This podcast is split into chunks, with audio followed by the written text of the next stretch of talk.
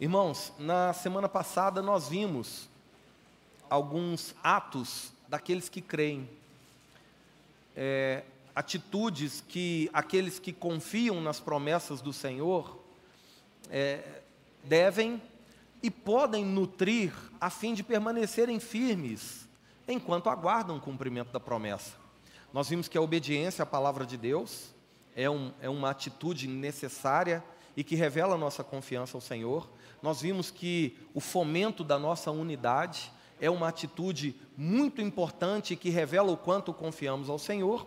E nós vimos também a importância de perseverarmos, mesmo em meio às dificuldades, a capacidade de permanecermos firmes, a capacidade de não nos desviarmos do propósito.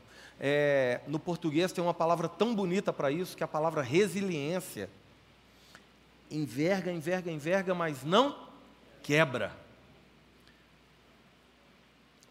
Para a sequência do que vimos na semana passada, na noite de hoje nós vamos caminhar aqui do versículo 15 até o versículo 26, se o Senhor nos permitir, né?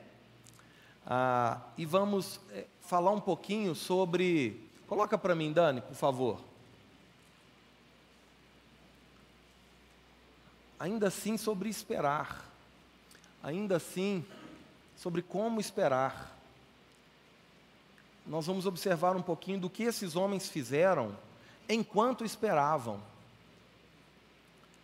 Eles estavam aguardando pelo cumprimento da promessa que Jesus havia feito, citando Joel capítulo 2, o derramamento do Espírito Santo. Nós, hoje, estamos aguardando pela promessa que está contida ali em João 14, no versículo 3. Eu fui preparar morada, mas quando eu voltar, eu vou reunir vocês para que onde eu estou estejais vós também. Hoje nós não estamos aguardando mais pela vinda do Espírito Santo. O Espírito Santo já veio. Nós não estamos aguardando mais pela primeira vinda do Senhor, isso já havia acontecido. Nós estamos aguardando pela segunda e derradeira vinda do Senhor. Quando o Senhor, então e enfim, irá consumar a sua boa obra, irá restabelecer ah, todas as coisas ao projeto primeiro, ao plano original do Senhor, e irá reunir a sua igreja para que ela então reine junto com Ele, governe junto com Ele e viva ao lado de Deus, o nosso Pai, por toda a eternidade. Amém? É isso que estamos aguardando. Eles aqui ainda estavam aguardando pelo Espírito Santo, pela vinda do Espírito Santo, que se o Senhor nos permitir, nós vamos ver a partir de semana que vem. Mas o que fazer enquanto se espera? Você já passou por isso? Está vivendo uma espera? Está às vezes com um bebezinho assim, sabe que né? Tá com um bebezinho na barriga, ou está esperando o telefonema de uma entrevista de emprego que você fez, ou está esperando a, a, a, carta que você mandou. Hoje ninguém manda carta mais, não, né? Vocês entenderam, né? Já passou por isso? Por viver um momento de espera? Se você não se ocupar enquanto você espera, você fica em uma agonia tremenda. Você começa a criar coisas assim na sua cabeça. Porque quanto mais coloca a mão no que eu vou dizer. Quanto mais à toa a gente fica, mais espaço a gente tem para pensar bobagem. Por isso, nós vamos ver na noite de hoje que esses homens, os discípulos do Senhor, Maria, mãe de Jesus, as outras mulheres, os irmãos de Jesus e mais outros tantos discípulos que estavam reunidos ali, eles fizeram algo enquanto esperavam. Por quê? Porque a espera proposta a nós, como igreja, não é uma espera passiva. A nossa esperança, ela não é do verbo esperar, resignadamente, passivamente. Mas o verbo do esperança, para nós, é do verbo esperançar. Ou seja, agir conforme se crê. É, demonstrar com as nossas atitudes e com a forma com a qual aguardamos o cumprimento da promessa, que de fato cremos na promessa, e porque cremos na promessa, trabalhamos em favor da promessa. Quem aqui tem um sonho, pode levantar a mão que não é pecado não, tá? De tocar violão. Isso, levanta bem alto. Isso, glória a Deus. Isso, sonho de tocar violão. Agora, desses que levantaram a mão, quantos de fato já tocam violão? Um. Você tem sonho de tocar violão? Dani. Já toca. Precisa melhorar. Isso. Agora vou perguntar para quem só levantou a mão da primeira vez e não levantou a mão da segunda vez. Olha só. Você tem sonho de tocar violão, mas ainda não toca violão. Por quê? Porque talvez você ainda não se dispôs a aprender o violão. Talvez você ainda não comprou um violão, talvez você ainda não se matriculou numa aula de violão, talvez você ainda não investiu nesse sonho. Então, na verdade, o que nós estamos revelando ao desejar algo, mas em não trabalhar em favor desse algo, é que a gente não deseja tanto assim, não. Porque a gente só investe naquilo que a gente acredita. Esses homens aqui, enquanto estavam aguardando, eles resolveram, eles decidiram, eles se prontificaram a realizar em nome do Senhor e em favor do Senhor no cumprimento da promessa que viria. E é isso, é sobre essa perspectiva que eu gostaria de caminhar com você. Esse texto que nós vamos ver, do versículo 15 até o versículo de número 26, aborda basicamente três assuntos, que é a liderança de Pedro, a traição de Judas e a escolha de Matias em substituição a Judas. Vamos ao texto? Atos capítulo 1, a partir do verso 15. A palavra do Senhor diz assim: Naqueles dias, levantou-se Pedro no meio dos irmãos, parêntese, ora, compunha-se a assembleia de umas 120 pessoas, fecha parênteses, e disse: Irmãos, convinha que se cumprisse a escritura que o Espírito Santo proferiu anteriormente por boca de Davi acerca de Judas, que foi guia daqueles que prenderam Jesus. Porque ele era contado entre nós e teve parte nesse ministério. Verso 18, abre parênteses, você vai entender. Ora, esse homem adquiriu um campo com o preço da iniquidade, e precipitando-se, rompeu-se ao meio e todas as suas entranhas se derramaram. E isso chegou ao conhecimento de todos os habitantes de Jerusalém, de maneira que, em sua própria língua, esse campo era chamado Aceldama, isto é, campo de sangue. Fecha parênteses. Verso 20. Porque está escrito no livro dos Salmos: Fique deserta a sua morada, e não haja quem nela habite, e tome outro o seu encargo. É necessário, pois, que dos homens que nos acompanham, acompanharam, todo o tempo em que o Senhor Jesus andou entre nós, começando no batismo de João, até o dia em que dentre nós foi levado às alturas, um destes se torne testemunha conosco da sua ressurreição. Então propuseram dois: José, chamado Barsabás, cognominado Justo, e Matias.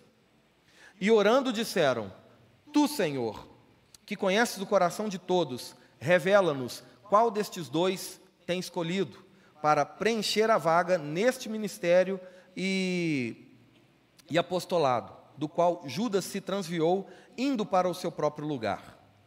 E os lançaram em sortes, vindo a sorte recair sobre Matias, sendo-lhe então votado lugar com os onze apóstolos. Até aqui. Vamos orar? Por favor, feche seus olhos, curva sua cabeça. Senhor, esta é a tua palavra e nós te agradecemos. Te pedimos, Senhor, que ilumine o nosso entendimento e nos dê a graça de compreender o teu querer. Que possamos aplicar a tua palavra em nossas vidas e, ao aprendermos com ela, vivermos conforme ela propõe. E que seja para a glória do teu nome. Assim oramos em nome de Jesus. Amém. Irmãos, liderança de Pedro a ausência de Judas e a necessidade é, de se escolher um, um substituto para Judas, no caso, Matias. A partir do verso 15, nós vamos ver algumas questões importantes que são apontadas por Lucas nesse registro dos primeiros momentos daquilo que se tornaria a igreja do Senhor. Você lembra que a gente vem conversando já há alguns dias que a igreja de fato passou a ser igreja a partir do Espírito Santo. Até então era uma reunião dos discípulos, liderada pelos apóstolos, porém, discípulos de Jesus. Ainda não havia algo interno que os ligasse uns aos outros e os tornasse um. É o Espírito Santo que faz isso. O que liga um membro em outro membro é o sangue de Jesus, é o Espírito do Senhor. É isso que nos torna um. É isso que faz com que o pé e a mão estejam em sintonia. É isso que faz com que uma perna queira ir para o mesmo lado que a outra está indo. E assim o corpo como um todo. É a unidade que opera através do Espírito Santo. Então, neste momento, ainda o que havia aqui era a reunião dos discípulos, orando e aguardando. Nós vimos na semana passada, eles estavam perseverando unânimes em oração, aguardando o cumprimento dessa promessa. E, e aqui nós vamos ver Lucas apontando algumas questões que são muito importantes para aquilo que se tornaria a igreja do Senhor. Enquanto esperam, o que que, o que, que esses homens fizeram e nós, enquanto esperamos o cumprimento da derradeira promessa do Senhor, ou enquanto esperamos alguma situação que há de se cumprir em nossas vidas, o que, que podemos fazer em favor disso? Primeiro aqui, primeiro, primeiro ponto a, a, a, a se considerar nesse embrião da igreja era a importância da igreja se, se organizar sobre uma liderança. É a primeira coisa que a gente vai observar aqui, de acordo com o que a gente está vendo no versículo 15. O verso 15 começando dizendo que naqueles dias levantou-se Pedro. Essa expressão aqui, naqueles dias, traz a ideia de mudança de cenário, já viu, irmãos? Então eles não estão mais aqui lá no cenáculo, até porque tem um parêntese aí no versículo 15, que não foi Pedro quem disse, foi Lucas que disse, tá? Toda vez que você lê aí na sua Bíblia, aqui em Atos, que tiver um parênteses, o que está escrito entre parênteses ali, é, digamos assim, é uma nota de Lucas. É uma anotação, é um comentário feito por Lucas acerca do que Lucas observou e que Lucas julgou necessário para que os seus leitores, no caso Teófilo e outros a partir de Teófilo, pudessem compreender o que estava acontecendo. Ok? Então, o que está em parênteses aqui no versículo 15 e o que está em parênteses lá em cima no versículo 18 é nota de Lucas, não são palavras de Pedro, ambas inspiradas pelo Espírito Santo, ok? Então, naqueles dias, Pedro se levanta. E, e aqui eu quero, eu gostaria de propor a você rapidamente algumas características que Pedro tinha e que apontaram Pedro como liderança nessa, nessa organização da igreja. E como isso aqui nos ajuda, irmãos? Nos ajudando a nos reposicionar como cristãos, porque Pedro nos representa aqui, ok? Talvez o discípulo que mais se parece conosco é Pedro. Então, é, é, que atitudes Pedro teve aqui que permitiram, que credibilizaram Pedro se levantar em meio àquela congregação e então assumir essa, esse lugar de liderança, sendo este um ponto importante para a organização e estabelecimento daquilo que seria a igreja. Toda igreja precisa de ordem e decência. Toda igreja, todo ajuntamento de pessoas, toda reunião de crentes precisa de liderança. Só que essa liderança tem que ter algumas características muito bem definidas. E é essas, são essas características de Pedro que eu gostaria de mostrar para você rapidamente. Primeiro, proatividade. Se você ver o versículo 15, é Pedro quem se dispõe, é Pedro quem se levanta. Pedro se levanta não para criticar ou simplesmente para apresentar um problema, mas Pedro se levanta para buscar uma solução. Todos aqueles, irmãos, que querem exercer influência ou autoridade, eles têm que estar orientados à solução. Se a gente parar para focar só em problema, a gente só vai ficar focado em problema, porque problema tem todo dia, toda hora, o tempo todo. Sim ou não? Mas quando a gente para de dar atenção para os problemas e começa a dar atenção para a solução, a gente vira a chave. A gente sai daquele grupo de pessoas que só apontam o dedo e criticam e passa a fazer parte pra, daquele grupo de pessoas que trazem solução. Eu não lembro mais com quem que eu estava reunido essa semana, que, eu, que a pessoa falou, ah, mas estão criticando isso, aquilo. Eu falei assim, é, não sei quem é, não quero saber quem é, mas certamente é alguém que não está fazendo. Sim ou não? Aí a pessoa, sim, verdade. Falei, pois é. O crítico é um cara que tem tempo de ficar criticando. Porque se ele estivesse trabalhando, ele não tinha tempo de criticar, e estava realizando. A proatividade, a orientação à solução e não ao problema é uma característica que Pedro apresentou aqui e que fez com que Pedro se destacasse, e é algo que nós podemos aprender também e trazer para as nossas vidas. Segunda coisa, como característica aqui de um líder bíblico, no nascimento da igreja, fundamentação bíblica. Olha só, para o discurso de Pedro, Pedro não apresentou as suas ideias próprias ou as suas impressões pessoais, mas sim o que as escrituras tratavam sobre o assunto que ele foi abordar. Repare aqui, quando Pedro vai falar sobre Judas, Pedro está citando as escrituras, ele está citando o Antigo Testamento. Então ele não está partindo de uma ideia, ele não está partindo de uma vontade, ele não está partindo de uma impressão que ele teve. Ele está partindo de fatos e principalmente fundamentados na palavra do Senhor. Falando sobre Judas, Pedro cita Davi nos Salmos. Ele cita o Salmo 69, verso 25, quando ele diz assim: fique lá no verso 20 está escrito: Fique vazia sua morada, não haja quem nela habite. É o salmo de Davi, o salmo 69. Davi estava falando sobre a perseguição contra o povo de Deus. Pedro está aplicando o texto dos salmos naquela situação, que a postura de Judas ao trair a Jesus se é, é, compara com a postura daqueles que vão contra o povo de Deus. Lembra quando é, Jesus aparece para Saulo? Saulo está indo o caminho de Damasco e então é, ele cai com o rosto em terra e uma forte luz brilha diante dele. Nós vamos ver isso mais para frente aqui em Atos. E então Jesus vira para Paulo, para Saulo e fala assim: Saulo, Saulo, por que me persegues? Você já percebe, parou para perceber que interessante esse discurso de Jesus? Jesus já havia morrido, ressuscitado e assunto aos céus. Então quem que Paulo estava perseguindo? A igreja. Só que na perspectiva de Jesus, qualquer um que persegue a igreja de Jesus persegue o Jesus da igreja. É isso aqui que é a mesma comparação que Pedro está fazendo. Quando Pedro cita os Salmos para falar de Judas, e no Salmo está falando acerca da perseguição ao povo de Deus, a traição de Judas foi uma perseguição contra o povo de Deus.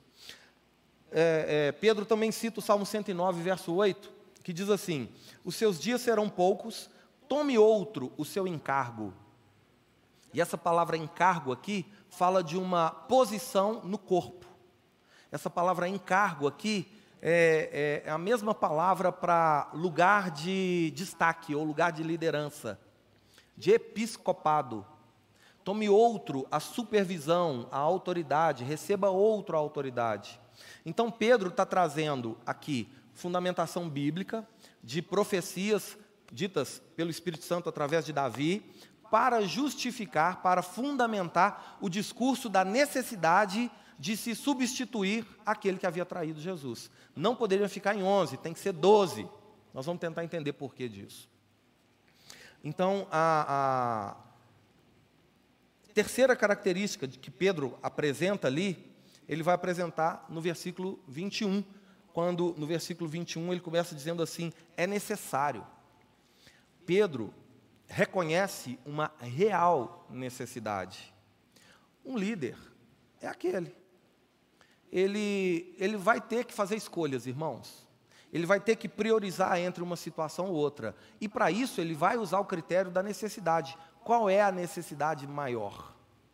Usando um exemplo assim muito simples, Hum, é, é, obviamente não estou querendo comparar, não, mas só para ilustrar, nós ficamos assim. Lembra, Mateus, quanto tempo? Acho que nós ficamos mais de ano sem carpete no altar, não era? Porque a gente já tinha o altar, tinha, às vezes conseguia o dinheiro para pôr carpete no altar, mas ainda tinham famílias que precisavam do básico. E aí a escolha óbvia a se fazer era em favor da necessidade, que de fato era prioridade. Então a gente escolheu, nós como igreja escolhemos. Então Pedro está propondo aqui, olha, Pedro é, é, é, entendia a importância de serem doze no colegiado apostólico e não onze, para o cumprimento da promessa de receber o Espírito Santo. Porque os doze apóstolos, irmãos, eles foram inicialmente orientados, comissionados por Jesus às doze tribos de Israel. Era a proposta inicial feita àqueles doze. O Senhor veio para os seus, mas os seus não receberam, mas veio para os seus e montou uma, um, uma equipe apostolar para eles. Observe comigo aí Lucas 22, do verso 28 ao verso 30.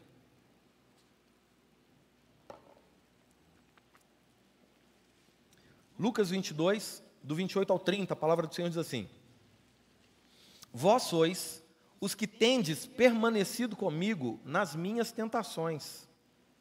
29. Assim como o meu pai me confiou um reino, eu vos confio, para que comais e bebais à minha mesa no meu reino, e vos assentareis em tronos para julgar as doze tribos de Israel. Essa palavrinha julgar, irmãos, a palavra crino, significa literalmente governar, presidir, decretar, é relativo àquilo que é certo e errado. Então, o chamamento de Jesus aos doze, inicialmente, originalmente, estava focado em Israel. Você acha que o Senhor erra? Eu estou comentando isso com vocês porque tem uma interpretação muito forte acerca dessa passagem de Atos, que fala que os discípulos aqui, principalmente Pedro, foram precipitados em escolher Matias antes da, da vinda do Espírito Santo, que eles deveriam ter esperado o cumprimento da promessa para então receberem a Paulo e não a Matias. Só que o próprio Paulo reconhece Matias como um dos apóstolos. O próprio Paulo se reconhece como aquele que foi nascido fora do tempo. O próprio Paulo entende que os doze estão orientados a Israel, mas ele aos gentios. O Senhor sempre teve o plano perfeito, irmãos. Ele nunca errou. E aqui, Pedro está fazendo valer aquilo que lhe foi proposto, enquanto Jesus estava com eles. Então, Pedro, como líder, percebendo uma real necessidade, se dispôs a resolver essa necessidade. Quarta característica: um líder é aquele que estabelece os parâmetros, estabelece os critérios de como é que aquela comunidade, de como é que aquele grupo vai se portar. Aí eu quero falar para os homens aqui. Olha aqui para mim, por gentileza. Homens, é você quem dita o ritmo da sua casa, da sua família. Por favor, entendam, isso não é machismo. Isso é prover segurança para sua esposa, para os seus filhos isso é cumprir um direcionamento bíblico. Quando a gente abre mão disso, irmãos, a gente inverte papéis e a gente é, distorce o propósito da nossa relação familiar. Por isso é que nós estamos vendo hoje tantas famílias disfuncionais. Meninos que não têm parâmetro de autoridade nenhum porque não reconhecem a autoridade dentro de casa. E aí, na rua, não vão respeitar professores, no trabalho não vão respeitar patrão, não vão respeitar polícia, não respeita pastor, é assim que está. Então a gente precisa se reposicionar de acordo com o que a Bíblia diz. Se você recebeu uma família, você recebeu uma liderança para exercer. Em amor, mas também com princípios. Amém? Ah, os critérios aqui que Pedro é, é Pedro quem define os critérios para a substituição de Judas. É, foram dados por Pedro esses critérios, esses parâmetros e aceitos por todos, porque os outros ali reconheciam a autoridade de Pedro, porque esses critérios eles eram justos e dentro da, da, da, da, da melhor razoabilidade possível. É, nós vamos falar desses critérios daqui a pouquinho. Quinta e última característica que eu quero propor para vocês aqui. Ó, estabelecer de critérios está no versículo 21. E o fomento pela unidade, a defesa, a luta pela unidade também é uma característica de uma liderança bíblica. Quando eu falo liderança bíblica, irmãos, eu não estou falando de ser pastor, de ser líder de ministério, não, tá? Eu estou falando de como cristão exercer liderança. Aí pode ser dentro da sua casa, pode ser no seu local de trabalho, pode ser na sua escola. Amém? versículo 23 ao 26. Tem alguns verbos aqui, nesses, nesses versículos, que apontam que, apesar de ser Pedro quem direcionou os discípulos ali a, a, quais eram os critérios, os parâmetros que os candidatos ao apostolado deveriam ter, a proposta para a escolha foi dada a todos. Se você olhar aqui, a partir do versículo 23, então propuseram, esses aqui são aqueles 120. Eles, juntos, segundo a orientação de Pedro, propuseram dois candidatos, é, José e, e Matias. E, orando, disseram. Eles discutiram o assunto ali. Agora, a, e a terceira e última, e última é, é, condição aqui desse fomento da unidade é exatamente lá no versículo de número 26, eles lançaram sortes para escolher o candidato. E aí eu quero, eu quero no final dessa mensagem aqui propor a você se é assim que a gente tem que continuar fazendo. Se é, abrir a Bíblia e apontar o dedo e falar assim: Fala comigo, Senhor. Você está rindo, mas tem gente que faz isso.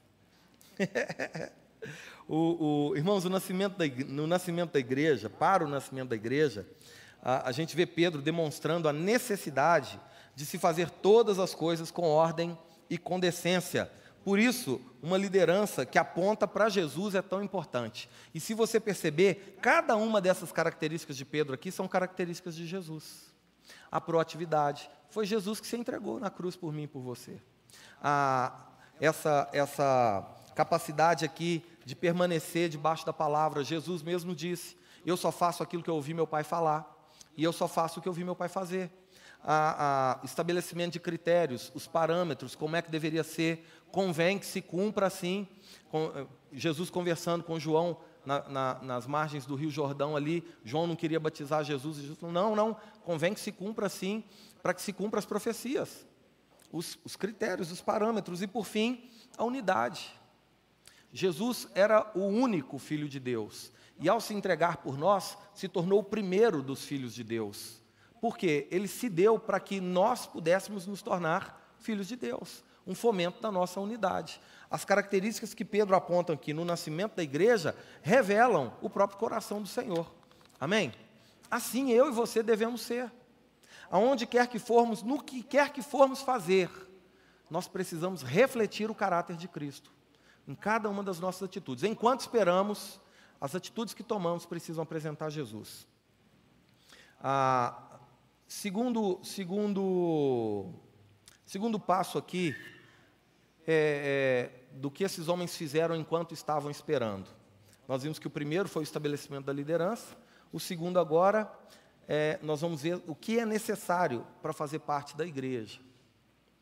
E, e para isso, nós vamos observar o discurso de Pedro sobre Judas e o próprio testemunho de Pedro.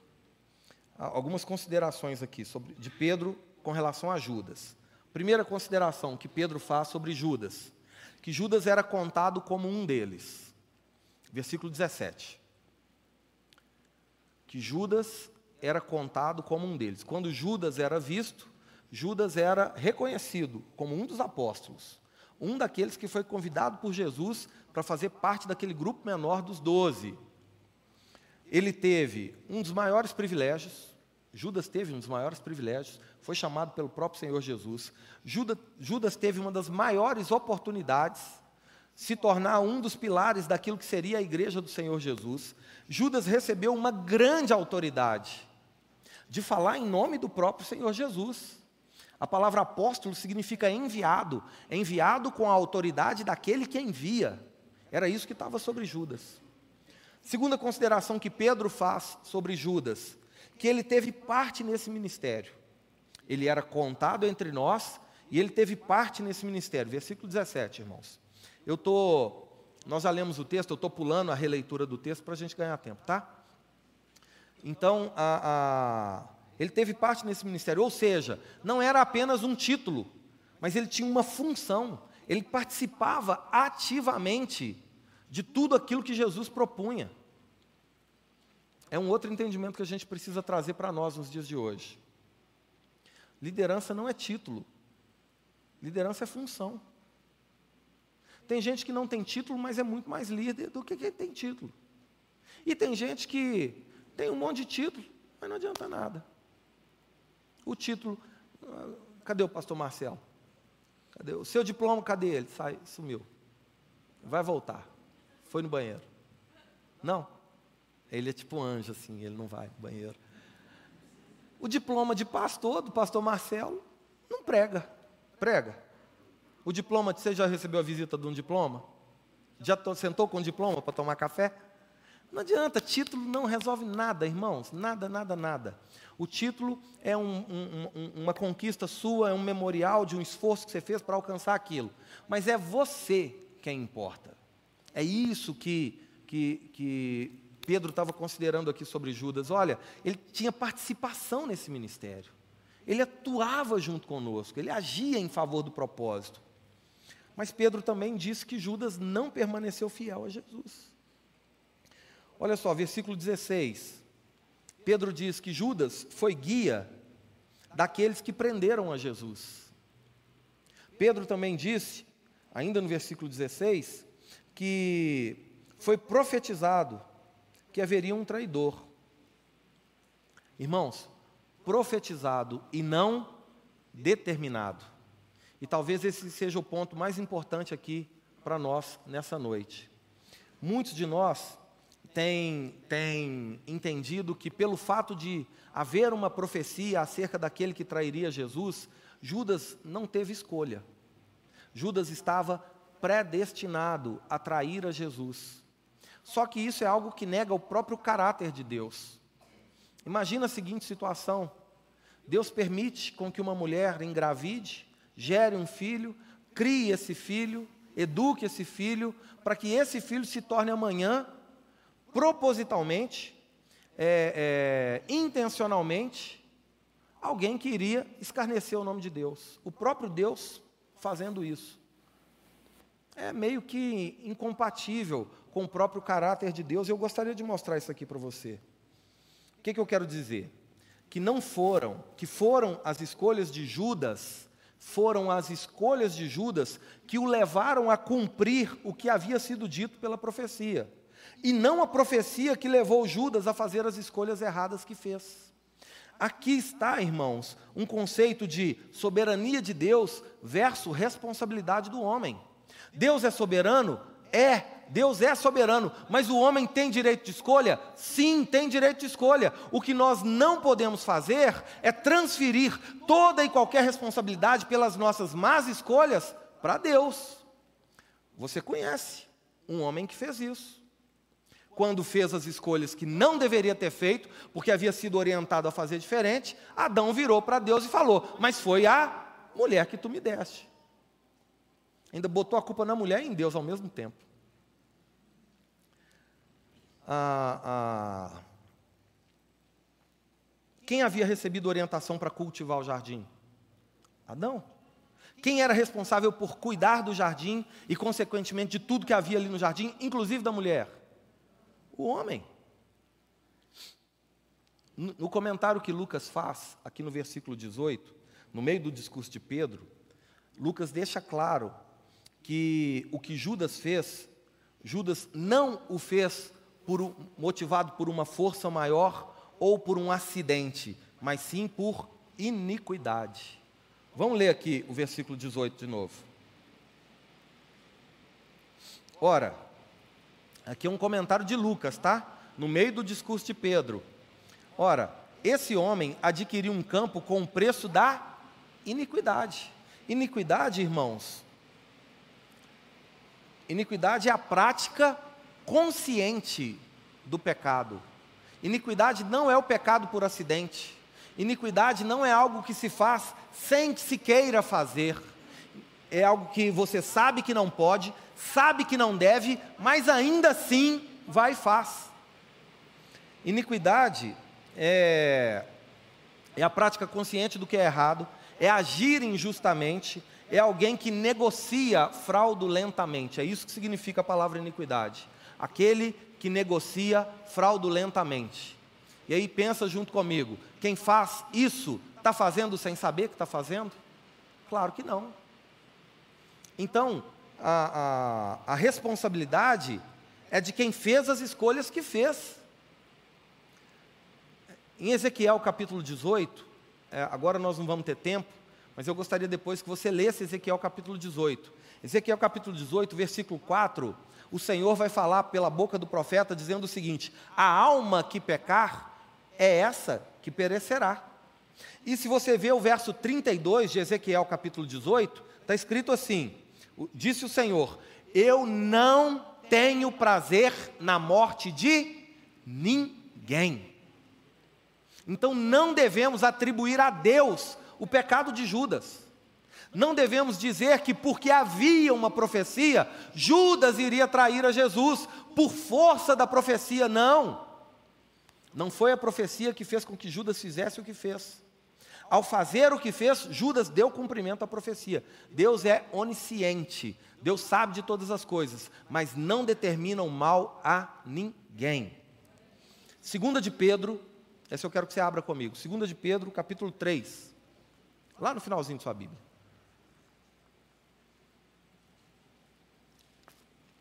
Segunda de Pedro, capítulo 3, verso 9. A palavra do Senhor diz assim: Não retarda o Senhor a sua promessa. Não é isso que, inclusive, nós estamos aguardando? Não é?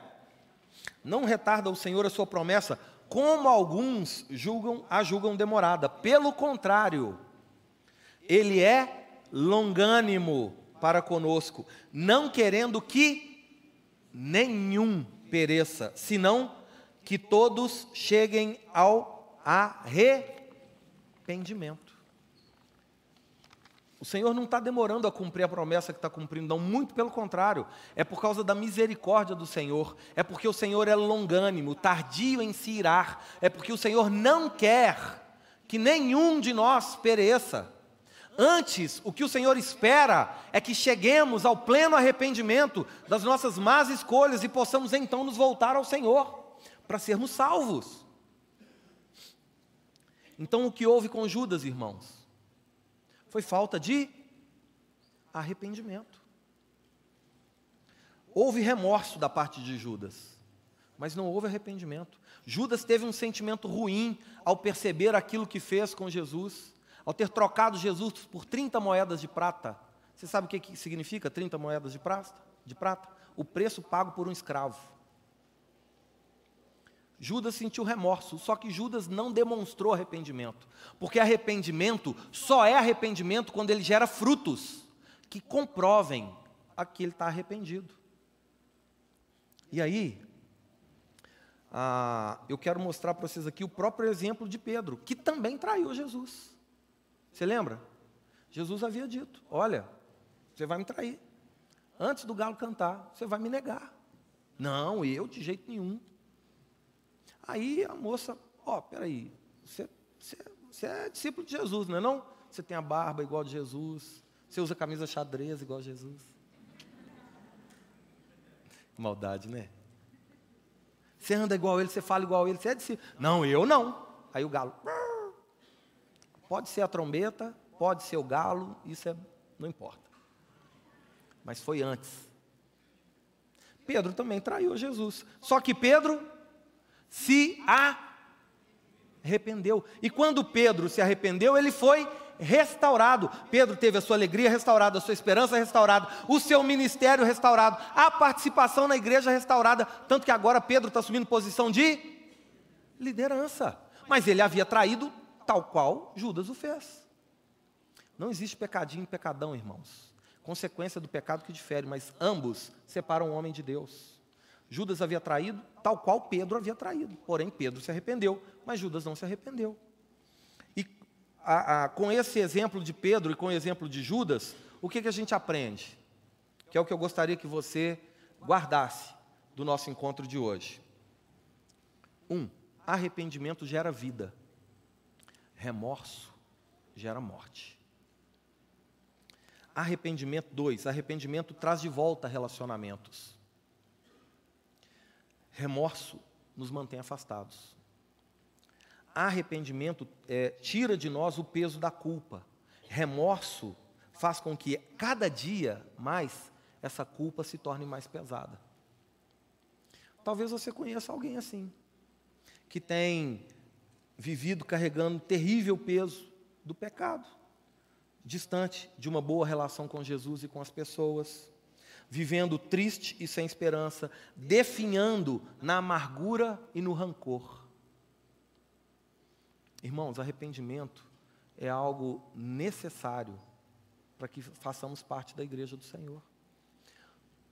Todos nós aqui essa noite, todos, sem exceção, são pecadores, porém, porém, arrependidos. João disse: aquele que diz que não tem pecado é mentiroso, já está pecando. Porém, o que nos congrega, o que nos permite estarmos aqui agora como filhos de Deus, como povo de Deus, é o arrependimento que veio por conhecermos a Deus e sermos conhecidos de Deus. Por ouvirmos a palavra que liberta, agora tivemos um encontro com nós mesmos, com as nossas mazelas, incapacidades, imperfeições, e sabemos que somos carentes daquele que vai nos redimir, de nós mesmos e do pecado que ainda insistimos em carregar junto conosco. Lembra do discurso de Paulo lá na, no primeiro capítulo de Romanos? O pecado que eu não quero, esse eu faço, mas o que eu não quero, eu não faço.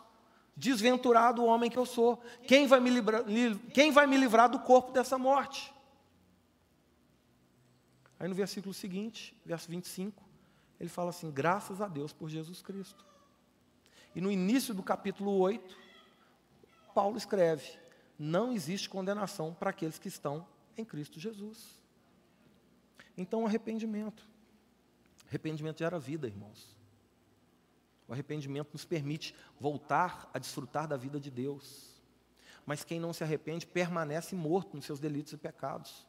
Arrependimento traz de volta relacionamentos que haviam se separado. O pecado cria separação entre nós e Deus, mas o arrependimento nos gera reconciliação com o Senhor. Arrependimento tira o peso da culpa. Nós sabemos que não é pelos nossos méritos que nós somos salvos. Porque nos arrependemos, tomamos posse da graça de Deus. Recebemos o perdão de Deus. E agora, aquele medo de Deus não existe mais. Amém? Que não sejamos como Judas, que sejamos como Pedro, que apesar do erro, ainda nós podemos nos enco encontrar uma verdadeira restauração através do arrependimento. O que impediu Judas de fazer parte da igreja foi a sua falta de arrependimento. O que permitiu Pedro fazer parte da igreja foi o seu sincero arrependimento. Amém? Ó, e Judas teve oportunidades, viu? No momento da ceia, Jesus alertou, é, no momento da, da entrega das moedas, ele foi alertado, ele teve oportunidades, ele tinha escolha. Terceiro e último ponto aqui, que Lucas registra, é, é, da história aqui desse embrião da igreja enquanto estavam esperando o cumprimento da promessa. São exatamente os critérios que Pedro usa, a, a, que a igreja precisa ter para tomar qualquer decisão que seja. É, primeiro, como eu havia comentado com vocês, a escolha é, dos líderes ele, ele deve seguir alguns padrões. E esses padrões, eles devem ser bíblicos. No exemplo aqui de Pedro, na hora de apresentar os critérios para os irmãos ali, para escolherem um substituto para Judas, Pedro propõe o seguinte, versos 21 e 22. Que esse, ou estes, tivessem, é, esse que substituiria Judas, que esse tivesse participado e acompanhado o grupo apostólico por todo o tempo em que Jesus andou entre eles. Então, era alguém que tinha uma caminhada junto, era alguém que tinha uma vida em comum, era alguém que estava convivendo dentro daquele propósito. Irmãos, isso é importante, porque para caminhar junto, para permanecer junto, dentro daquele contexto em que aqueles homens estavam, essa pessoa tinha que ser perseverante, ela tinha que confiar, acreditar no propósito, ela tinha que ter disposição para a obra, ela tinha que ter um bom relacionamento entre os irmãos, senão você não consegue caminhar junto. E, e, e o critério que Pedro tinha colocado é que essa pessoa deveria passar por esse crivo. Você quer construir um relacionamento forte com, com alguém? Se dispõe a isso aqui, ó. se dispõe a andar junto, a sofrer junto as dores que são comuns numa caminhada. Não desiste na primeira dificuldade, não, permanece firme. Luta por aquilo que acredita. Vem chuva, vem sol, vem dificuldade, vem perseguição, mas vem o que for, permanece firme. Ah, segundo critério que Pedro coloca aqui, é que esse deveria ter disposição para testemunhar. Olha o versículo 22. Começando do batismo de João até o dia em que dentre nós foi levado às alturas. Um destes se torne testemunha conosco da sua ressurreição. Irmãos, esse se tornar testemunha aqui é, é, é se dispor a se tornar um mártir, como vimos há dois encontros passados. O convite de Jesus ao enviar o Espírito Santo sobre aqueles homens e conferir poder a eles é que eles tivessem condição de se tornar testemunhas. E a testemunha ali é aquele que estava disposto a viver por uma causa, mas também a morrer por ela. Ou seja, aquele que deveria ocupar o lugar que Judas deixou, deveria ser alguém disposto a se comprometer com o propósito e não apenas se envolver com o propósito. Olha que interessante isso. Você já comeu sanduíche de ovo com bacon? Já ou não? Irmãos, pode comer carne de porco, aqui não é pecado não. Às vezes você está com medo de comer carne de porco. Você não é judeu e nem adventista, então pode.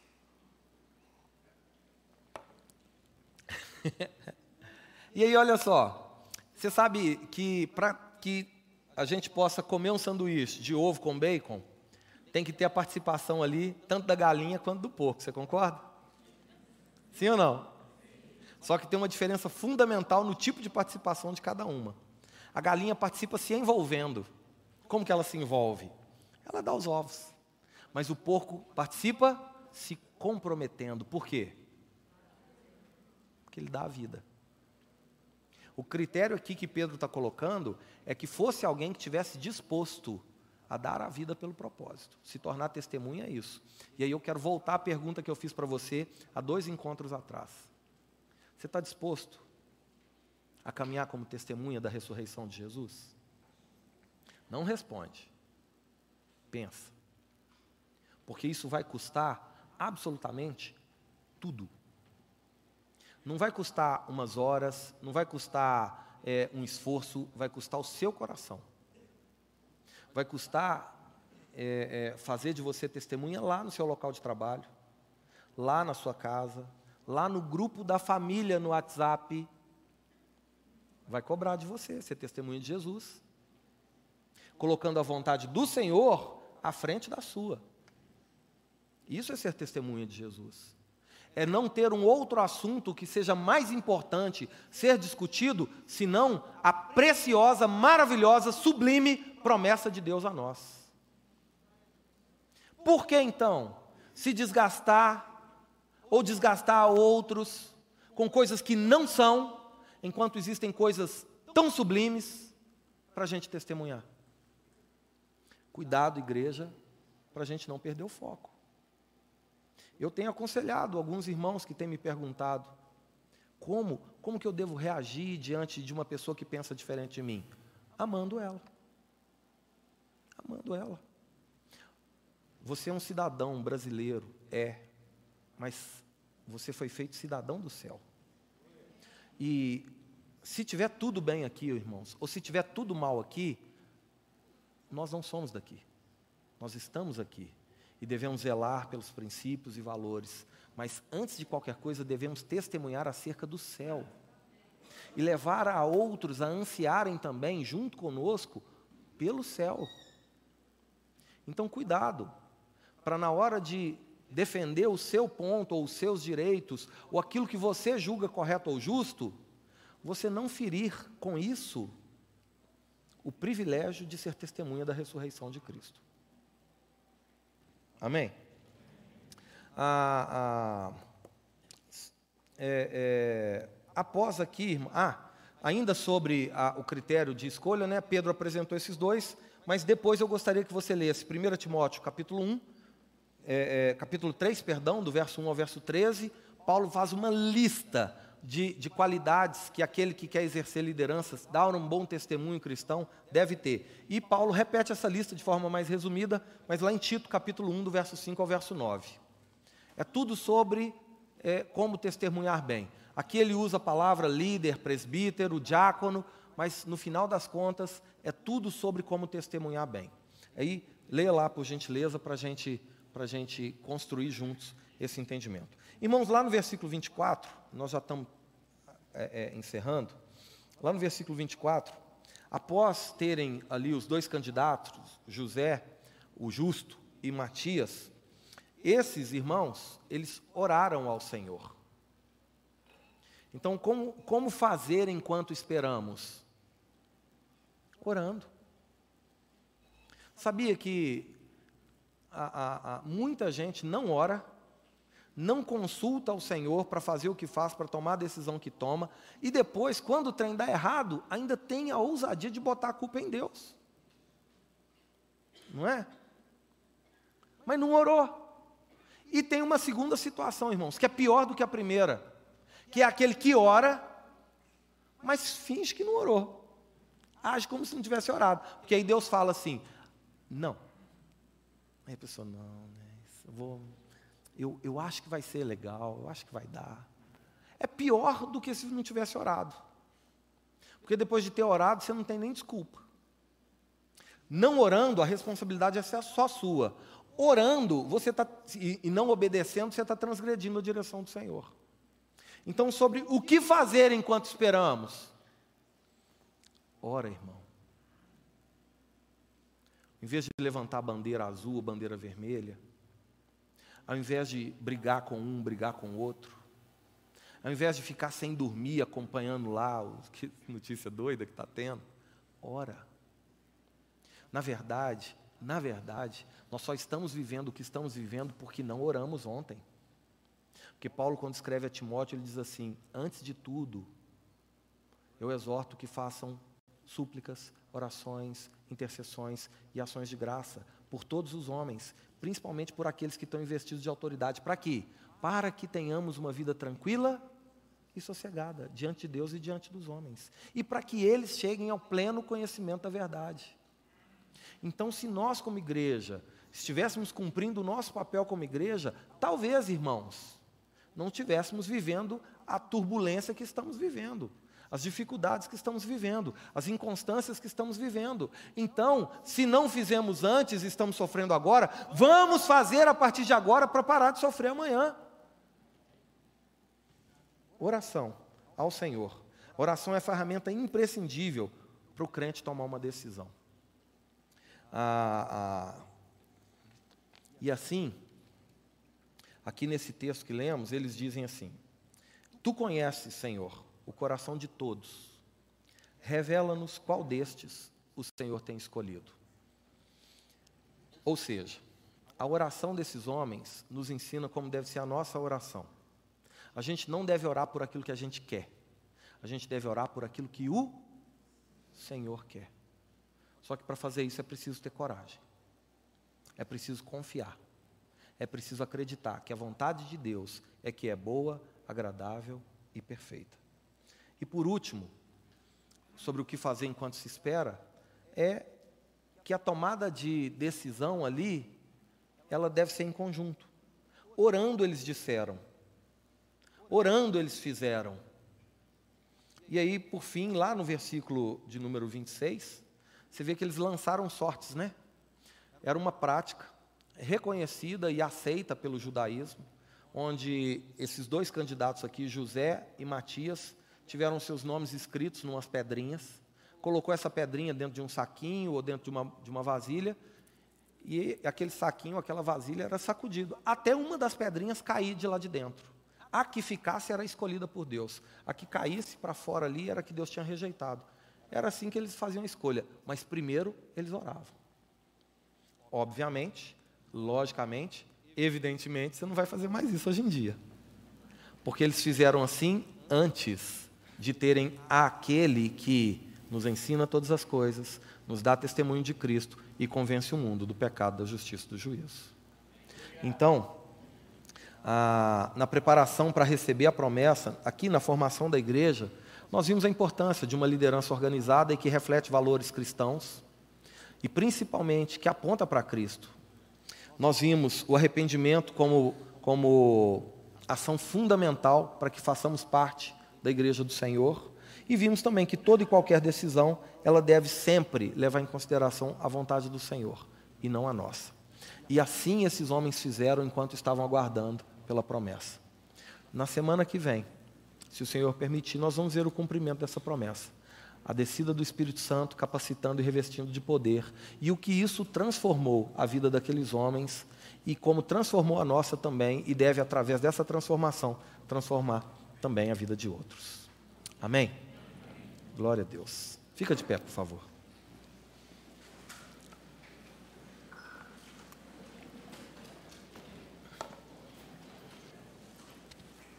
Fecha seus olhos por um momento.